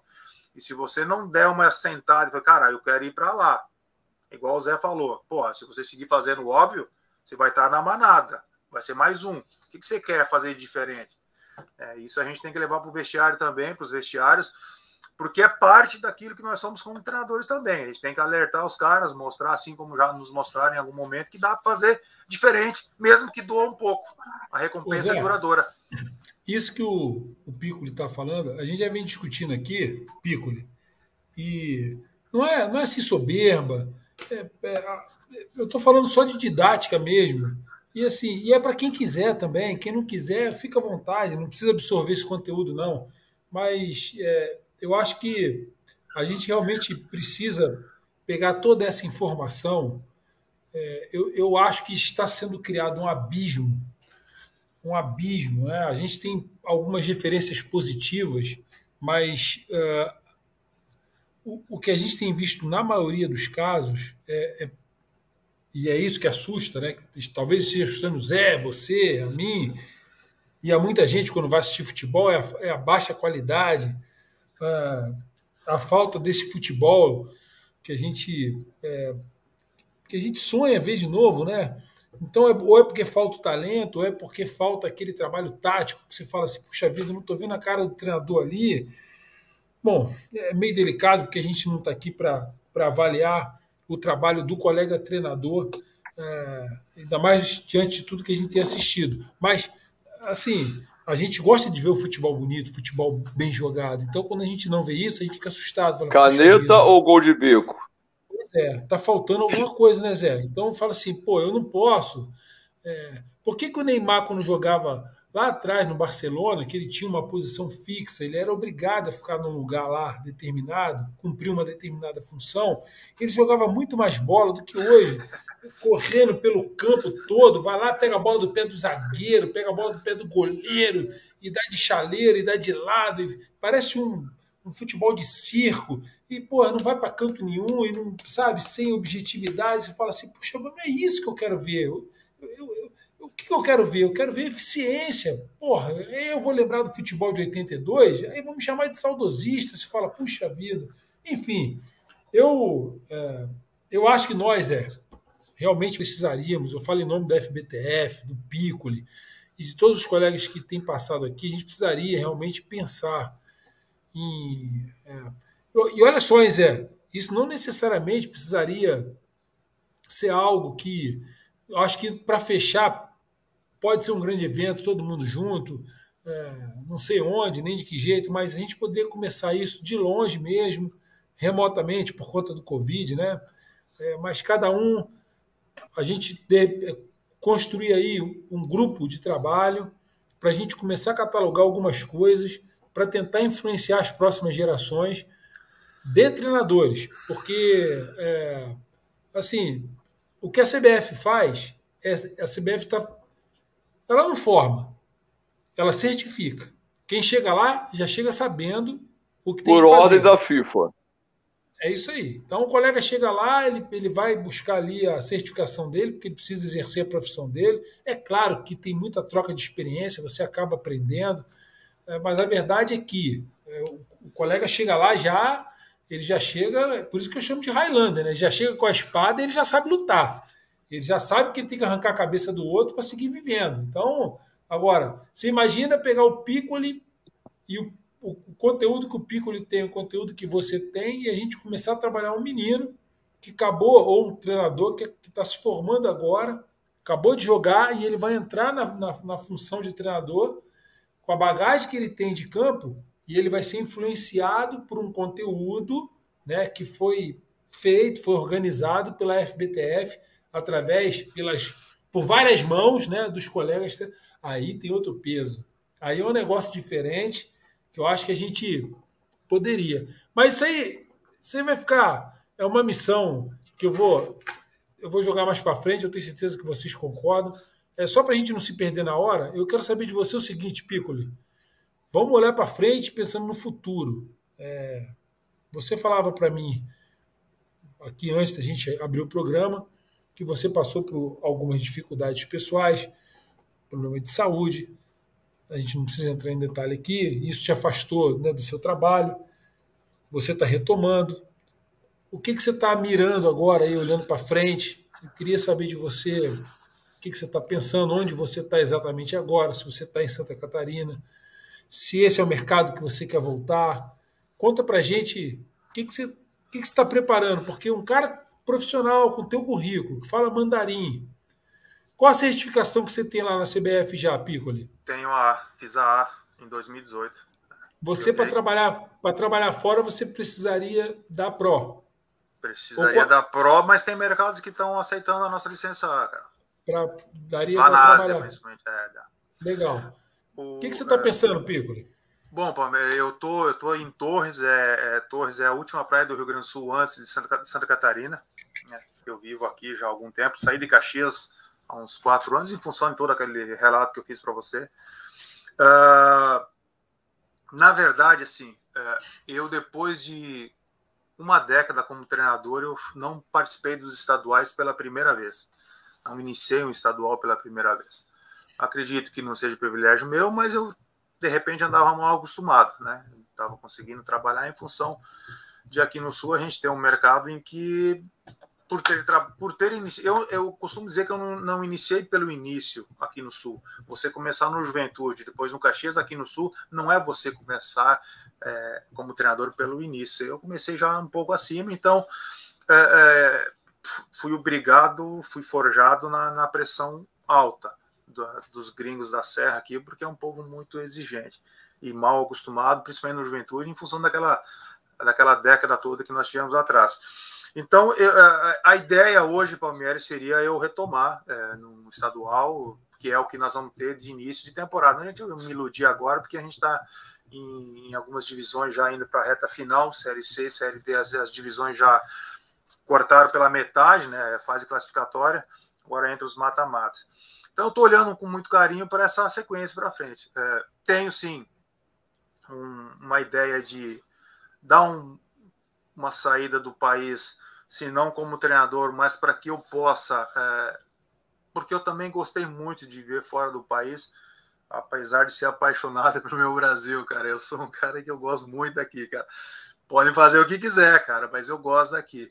Mas eu também criei. Meu filho hoje vive a, fazem quase quatro anos que eu não vejo meu filho, está vivendo na Austrália já há algum tempo.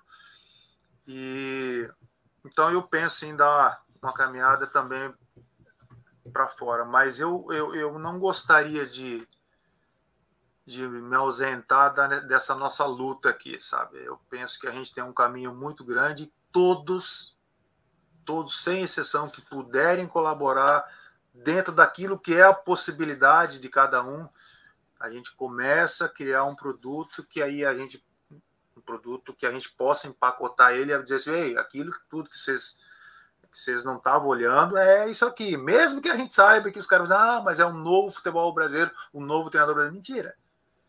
É, é o treinador brasileiro, não tem novo, velho. É outra luta minha que esse negócio, ah, na nova geração, cara, eu sou treinador do futebol brasileiro. Não adianta nada eu ser uma carinha nova se eu não precisa ser vencedor, precisa apresentar alguma coisa, precisa ter conteúdo, precisa ter campo, precisa ter vestiário, precisa ter aquilo que é, exige o futebol. É um desafio muito grande ser treinador. Então, Palmeiras, é, meu objetivo hoje é voltar a trabalhar, cara. Só que eu tô tomando alguns cuidados, eu não gostaria assim de também invadir a área de ninguém, mas quando você usa a expressão no Highlander, é uma é legal, mas a gente sabe o que o Highlander às vezes tem que fazer para sobreviver, né? É. Então, dentro de uma postura, a gente tenta seguir nessa maluquice.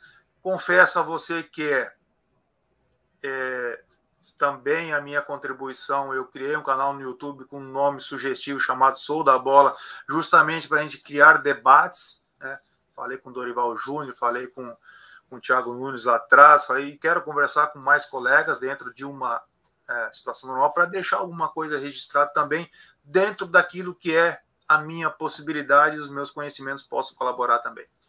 Com certeza, com certeza. Legal pra caramba. E, e, e, tu, e tudo, Zé, tudo vem para. É, é, isso que eu estou falando. A gente, a gente tem que, já que tantos colegas, e não é só o Piccoli, tem outros colegas que também fazem um trabalho parecido, divulgando, colocando para fora ali o conhecimento dele, trazendo outros colegas para dividir. Você é um deles. Zé também tem um canal no YouTube. Zé também tô, faz tô isso. de olho, no... eu tô seguindo. Então, assim, por, por que não? É, já que a gente é, comunga da mesma, é, da mesma fé, né, que é o futebol, por que, que a gente não pode, é, em nome da FBTF, né, porque é um propósito, é uma causa maior, é, pensar nisso? Você usou um termo legal. Os portugueses realmente conseguiram. A gente fala que a América foi descoberta, mas quem foi lá e registrou, né, e disse assim: Ó, eu descobri a América. Foi esse que divulgou para o mundo, que veio aqui e descobriu a América. Os que vieram antes e não catalogaram, não conseguiram mapear, não conseguiram bater e voltar de novo, esses só passaram por aqui. Então a gente a gente tem um, uma missão a cumprir. Fala, peraí, porra, já que a gente sabe, vamos fazer. Vamos divulgar, vamos catalogar, vamos. É um trabalho chato? É. É um trabalho minucioso? É. Mas vai ficar para sempre. O que as pessoas vão fazer? Eu me lembro, como é, na minha área, né, que é o goleiro, lá atrás eu li um livro de Raul Carlesso, eu não esqueço. Tinha Raul nada. Carlesso. Não tinha literatura nenhuma. E, e, e, tinha um livro que, que tinha sido é, traduzido, livro de Sepp Maier, goleiro alemão lá, também é, consegui esse livro, para ler alguma coisa a respeito da posição, e só tinha foto. Hoje, hoje a gente conseguiria ter é, um material por escrito, um material multimídia, a gente conseguiria construir algo muito legal muito legal mesmo, audiovisual, vídeo, áudio, né? Que, pô, a pessoa de longe conseguisse ter acesso. Zé, é algo que dá para construir. E ó, eu vou te falar, hein? O, a Safed lá poderia ser parceira desse projeto, que tem estrutura lá para isso, para a gente construir. A, estrutura a gente tem, né? É, é fantástico. Dá para fazer lá, pô. Pô, cara, é assim, eu, eu fico, eu viajo, falo, pô, por que, que a gente não, não consegue oferecer? E aí construir até, através disso, cursos de formação. A gente talvez não consiga certificar, talvez revalidar né, os cursos lá da, da CBF, porque já foi até oferecido, oferecido isso a FBTF, mas ah, por que não capacitar os colegas pensando no bem do futebol? Porque o que a gente vê é todo mundo querendo tirar vantagem do futebol, mas pensar no bem do futebol, que é um bem maior, a gente vê pouca gente se, se, é, se, se Só ex-atleta, só, só quem, quem trabalha com futebol que pensa nisso. É, o resto é. é, é, é entra de paraquedas para usufruir, pô. Mas, senhores, é, me permita, eu, na verdade, assim, eu sou muito daquilo que eu venho acompanhando uh, era importante iniciar um movimento. Eu creio que a FBTF ela se tornou um movimento. Eu também fui na, na, na a BTF, eu fiz sindicato em São Paulo, onde tinha formações possíveis, eu corri atrás, fiz aqui no Rio Grande do Sul. É, a gente, nós tínhamos a necessidade de apresentar alguma coisa diferente. Agora nós precisamos do outro passo, qualificar isso que foi apresentado. Né? Porque a gente vai ter que apresentar. É, e veja bem, quando eu falo do treinador brasileiro, em hipótese alguma, e eu penso que os senhores também têm essa mesma interpretação da ideia é que não exista do outro lado qualidade, bem pelo contrário, não é disso que nós estamos falando. Porque às vezes parece que eu não gosto dele, não gosto daquilo, não gosto daquilo, não. Aí seria a mesma coisa que eu competir com o que é, tem aqui dentro e não poder falar com o Zé, não poder falar com você, não poder ligar para o Geninho, não poder falar com o Tito. Não é disso que a gente está falando. O que a gente está falando aqui é assim: ó, existe riqueza nas outras culturas, mas existe muita riqueza aqui que a gente. Nós precisamos ter essa consciência que em algum momento fomos negligentes. A gente Sim. não soube cuidar de um diamante que nós tínhamos, porque o talento resolvia por parte dos atletas, um monte de coisa que os caras falam, porque esses grandes treinadores como o Zé Mata, esses caras desbravavam uh, o mundo todo, né? Cara, eu, eu sinceramente, eu sou um otimista por natureza, mesmo que às vezes a natureza me dê uma socadinha, porque a gente tem agora a condição de dar esse próximo passo. Eu não sei se vai ser o Pico, se vai ser o Zé, se vai ser o Palmeiras, se vai ser. Eu não sei quem vai ser. É, mas é preciso que a gente não deixe o movimento ele ele assentar demais. A gente tem falado aqui no Sul sobre isso aí, a gente tem falado lá em São Paulo, com o pessoal que eu tenho uma relação lá, é, da preocupação de é, como que nós realmente vamos ser como treinadores amanhã. Hoje, o que nós somos como treinadores hoje, nós sabemos. Talvez tenha dado uma embaçada aí, quando deu uma embaçada, quando a gente começa a ouvir demais os outros. Mas Sim. você não pode, é igual o Zé falou antes, a gente pode ouvir os outros, porque esse que é, essa que é a grande magia, ninguém é dono da verdade toda. Mas não podemos perder a essência né, daquilo que a gente considera ser uma ideia bacana. Porque senão você não vai saber o que defender. Mas você vai defender a ideia dos outros, como é que você vai. Não. É. Mas nós, nós, sabemos exatamente o que nós queremos e, e, e para onde precisamos ir. Eu estou completamente de acordo. Eu vou esboçar alguma coisa, vou criar um esboço assim, a gente vai discutir isso aí. Meu caro Piccoli, entrou aqui Marcelo Zaia dando boa noite a todos, o Wagner Moraes, que já é sócio aqui da FBTF, entrou aqui também o Rodrigo Fonseca, treinador, né? Deixou é, boa noite dele aqui. Rodrigo, um forte abraço. O William Stein também. Jonas Rodrigues deixou também aqui o. o... Tudo bem, Jonas, eu conheço também. Ele, ele entrou pelo Facebook, depois entrou pelo YouTube também.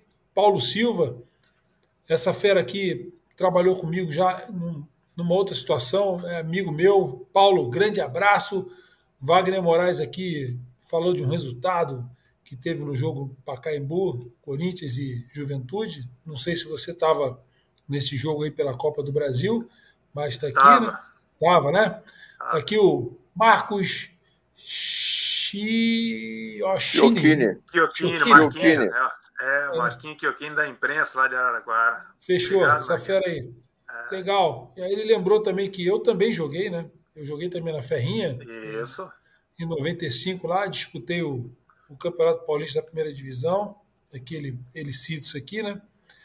Então agradecer a participação dessas feras todas aqui e pedir o Zé Mário aí, Zé Mário, para agradecer a presença do nosso Piccoli, essa fera que ficou aí ausente por motivos alheios à vontade dele, mas faz parte e, e que, pô, Deus abra uma porta o mais rápido possível para essa fera aí retornar aos gramados. Tem muito conteúdo aí para contribuir com o futebol, precisa estar tá dentro do campo de novo. Fala aí, Zé. Agradecer mais uma vez pela presença, pelo, por aceitar esse convite. Né? Desejar boa sorte, que volte rápido. Né? Tem, tem, a gente tem dado sorte, né? todo mundo que passa aqui passa um pouquinho, a gente vê que, que arranjou alguma coisa legal, né? É verdade. É então, é verdade. tomara que, que consiga. Né? Eu acho que esses conhecimentos todos têm que ir para um, um papel, para um canal. Eu acho, não é de hoje, desde aquelas, daquelas reuniões lá no YouTube que a gente fazia, eu já brigava por isso. Né? Eu continuo sempre com essa ideia de que a gente tem que fazer coisa mais técnica para a profissão falar dos problemas da profissão já se fala demais. É, Agora, não se fala coisa técnica diretamente. Não é assim, eu faço isso, fiz isso. Não quer dizer que aquilo seja certo, mas é uma ideia. De repente, acontece um treinador estando com um grupo que se adapta àquilo que você falou e ele vai, vai, ele vai aplicar.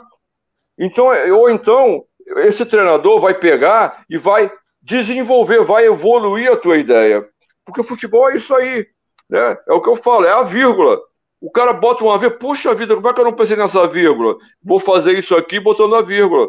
Então, é, futebol é assim, você aprende com o jogador, aprende com o torcida, aprende com todo mundo, mas a gente não aprende com outro treinador porque o outro treinador não fala. Presta atenção se algum treinador fala disso aí fala de parte técnica do que ele faz, mesmo em conversas informais, é muito difícil o cara falar assim: não, eu fiz um trabalho legal assim, assim, deu certo. Mas pode fazer do outro lado e não dá certo, não é esse o problema. Mas você mostrar como se faz um trabalho. E aí, de repente, você pega, um pega, o outro pega, vai evoluindo, vai mexendo, pega um grupo que se assimile, que, que, que assimile aquilo ali, e você ajudou alguém. Ajudou o treinador jovem. Eu estou muito preocupado com o treinador jovem. Ele está ele tá desprotegido, desamparado, porque ele é jogado às, às feras e está se queimando. Tem muito treinador jovem aí que se queimou e se perdeu pelo caminho porque não tem amparo. Tem que ganhar, o cara não tem experiência, aí não tem ninguém para ajudar, porque você não pode confiar em ninguém, porque os caras só querem é, derrubar mesmo. Então, eu acho que a gente precisa pensar nisso aí. Uma maneira, Palmeiras, da gente fazer um programa técnico, ajudando aos jovens, dando como se fosse informação, como se fosse um curso, mas não é um nome curso, é informação, atualização, mostrar o que pode ser feito. Eu acho muito interessante isso aí. E a gente tem, tem conversado com bastante treinador que também tem a mesma ideia que pode ajudar a gente. Não é só eu seria... ou só você. Então, todos os treinadores têm que dar a sua ideia, tem que dar, falar alguma coisa, falar a vírgula, que seja a vírgula.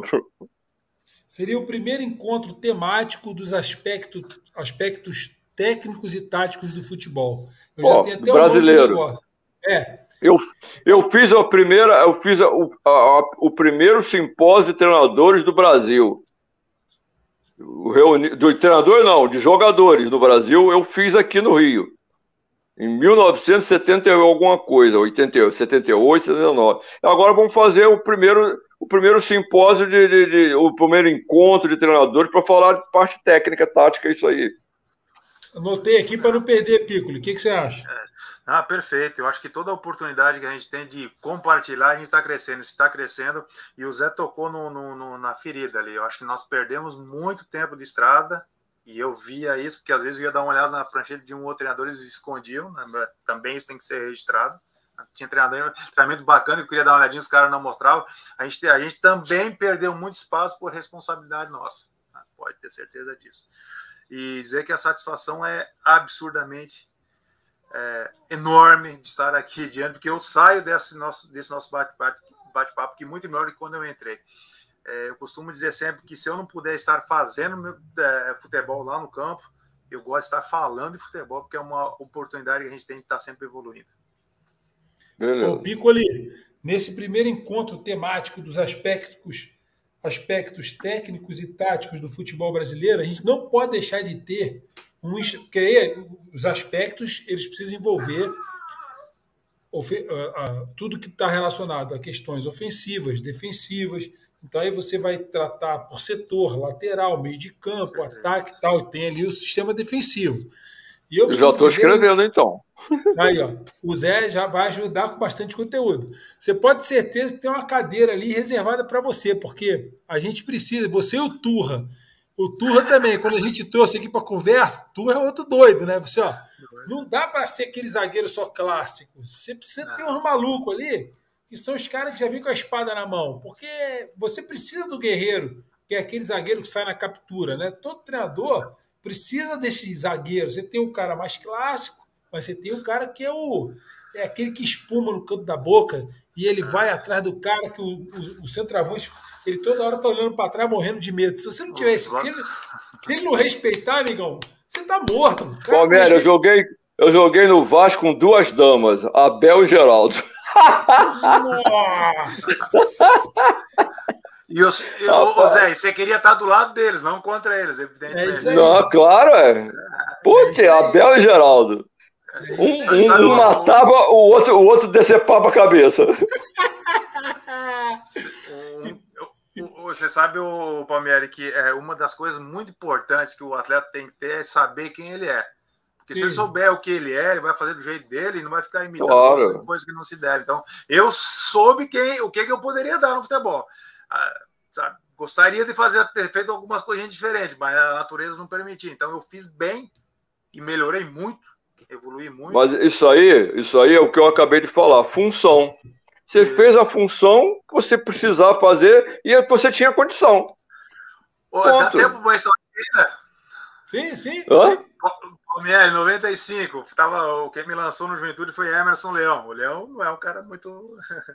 o Leão é ali.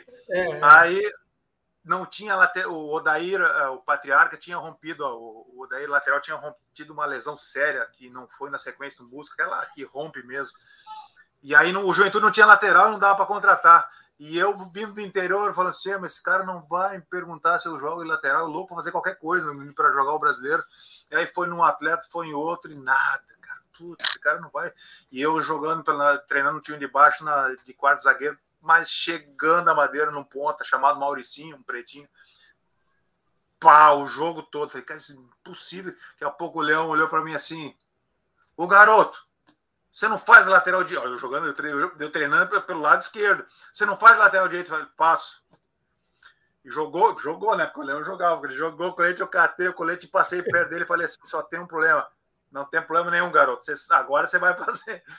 Beleza, acalmou a coisa, e aí vai de encontro nisso que o Zé falou. Ele encostou em mim e falou assim: garoto, qual era o problema? Eu falei, não, é que eu sou zagueiro. E aí eu sei marcar por dentro. Então você já sabe jogar de lateral, deixa o ponta sempre para fora, você vai fazer. Eu fui lançado assim, é, é, sabendo qual era a minha função, mesmo eu não sendo um lateral. Claro. E, e me criei assim, vou fazer o quê? É o que tinha para. Uhum. O que a casa ofertou para o momento. Quanto você tem de altura, Piccoli? 1,85. É, você, é um lateral alto, né? Você jogou hoje. Ah, o, é. Cuca, o Cuca falava para mim o seguinte: eu, eu, era zagueiro, né? na verdade eu só quebrei sim, o galho. Sim, sim, sim. E o Leão fez um negócio muito legal. Pois talvez foi uma das grandes é, é, é, referências de liderança que eu tive é, com o Leão. É, eu fiz todo o serviço sujo que precisava para ele no lateral. Denilson, João Paulo. Imagina, Denilson tinha 17. Eu nunca vi um cara pedalar tanto e não cair sabe? O Denilson com 17 anos só queria pedalar? Para deixar a gente agoniado. É... Enfim, todos esses pontas malucos. Aí, num jogo contra o Fluminense lá em Caxias, aqui eu tive. A única vez que eu tive a oportunidade de jogar contra o Renato Gaúcho, que, que ele ia chegar madeira nesse bicho, mas que era meu ídolo de infância. Aí o zagueiro estava suspenso, o Andrei estava suspenso e o outro era o Sandro Blum. E aí a imprensa, ah, então vai jogar o fulano de tal. O Leão falou assim: não, vai jogar o Pico quando eu precisei do garoto nas outras funções todas, porque eu fiz com o Leão volante lá, tá, serviço sujo, né? Tem que marcar é, os caras para não jogar. Sim. Daí ele falou assim: agora ele vai ter uma oportunidade na função dele, na posição dele. Né? Então, isso foi uma das grandes coisas que eu carrego comigo. Ah, você me ajudou, beleza, cara. Vai ter a hora que você vai ter oportunidade na sua e de forma justa, porque assim tem que ser dentro de uma ideia de, de gestão de grupo.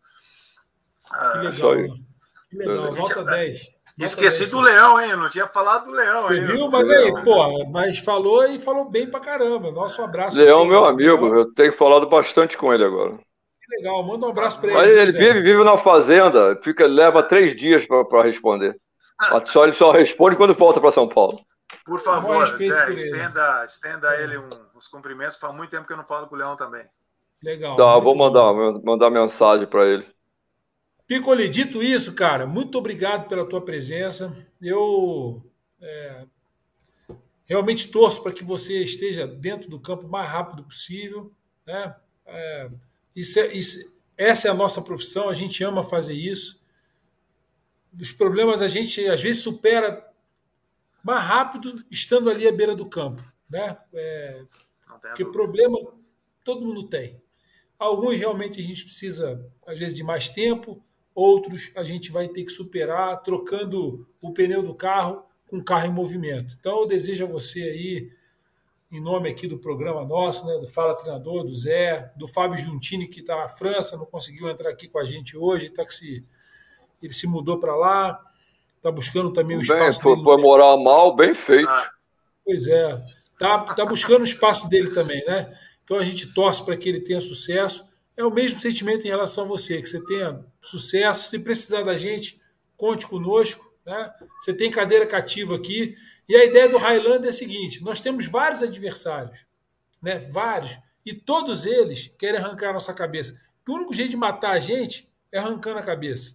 Né? E a gente luta o tempo todo para que a nossa cabeça fique junto do tronco. Esse é o espírito né, do, do, do Highlander. E, claro, é, entre a minha cabeça e do adversário, migão, eu vou passar a espada no outro. Então, é, e sempre com respeito ao colega de profissão. Vou soltar a vinheta aqui para a gente encerrar o programa, agradecendo a participação de todos. Se Deus permitir, segunda-feira, se Deus quiser, a gente vai estar aqui de volta. Segura aí, Piccolo, que a gente vai se despedir aqui fora do ar, beleza? Meu caro Zé Mário, beijo no seu coração também. Valeu? Segura aí, Zé. Zé nem jantou, Zé, Zé já veio direto e veio aqui. Não jantei mesmo, não. É. A, a, comida minha mulher botou aqui, ó, tá aqui, ó, vai esfriar. Segura aí, aqui, segura aqui. aí então. Vou soltar uma vinheta aqui para a gente bater um papo. E amanhã é dia da independência. É dia de brasileiro tá na rua. Segura aí, segura a vinheta. Vou trabalhar, vou trabalhar de manhã, tu acredita? Com certeza. Eu com também. certeza. Segura aí, moçada.